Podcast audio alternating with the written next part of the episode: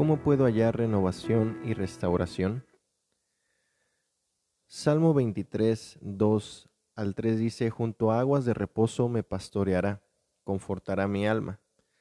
Seguramente tú y yo hemos escuchado este pasaje pues más de las veces que podemos contar, ¿no? No obstante, es importante ver que eh, cuantas veces se cite y recite este apreciado, este salmo tan maravilloso, el Salmo 23, a veces parece que nos seguimos pues perdiendo de un punto importante que menciona este salmo y que es un mensaje para todos nosotros hoy.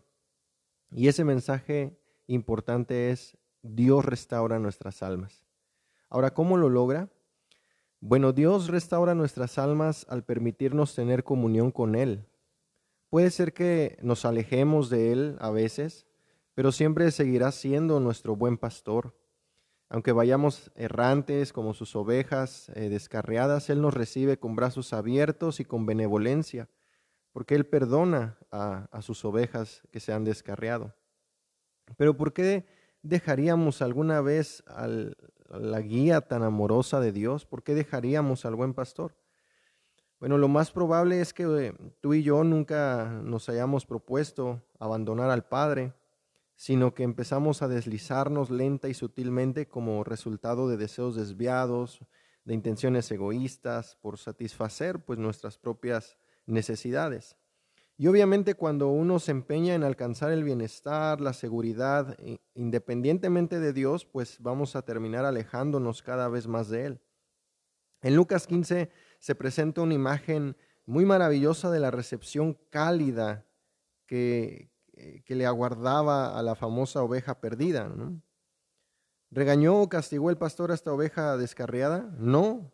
Por el contrario, todo eh, el, el cielo celebró al recuperar lo que se había perdido. Y de igual forma el cielo se regocija cuando un hijo de Dios que se ha descarriado vuelve al rebaño. Y para restaurar nuestras almas, pues Dios hace mucho más que tratarnos como nuestro pastor perdonador. Él también es nuestro pastor proveedor.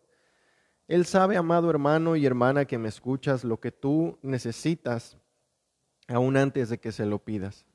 Y se deleita Dios en saciar nuestras necesidades, como enseña Mateo 7, del 9 al 11. Eso significa que Él conoce tus necesidades físicas, tus necesidades emocionales y espirituales. De hecho, él ya está obrando, amado hermano, para cumplir, suplir, y proveer todo lo que tú necesitas, incluso aquellas cosas en las que tú ni siquiera has pensado.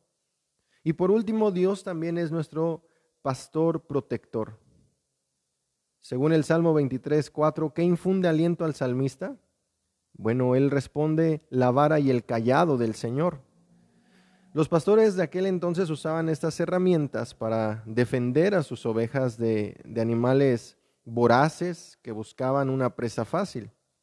Y de la misma manera, Dios va delante de nosotros. Él va abriendo camino, Él está haciendo frente a las acechanzas del enemigo. De hecho, si tú recordarás por allá por Éxodo capítulo 6, eh, eh, si no mal recuerdo, donde Dios le dice al, pueblo de Israel, ustedes van a estar tranquilos porque yo voy a pelear por ustedes. ¿Has experimentado la provisión de Dios solo para caer luego en duda, en temor a causa de alguna pérdida o penalidad?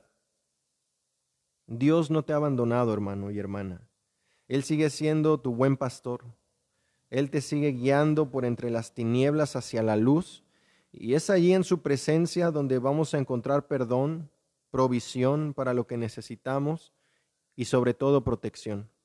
Siempre, porque Dios es bueno y porque para siempre es su misericordia.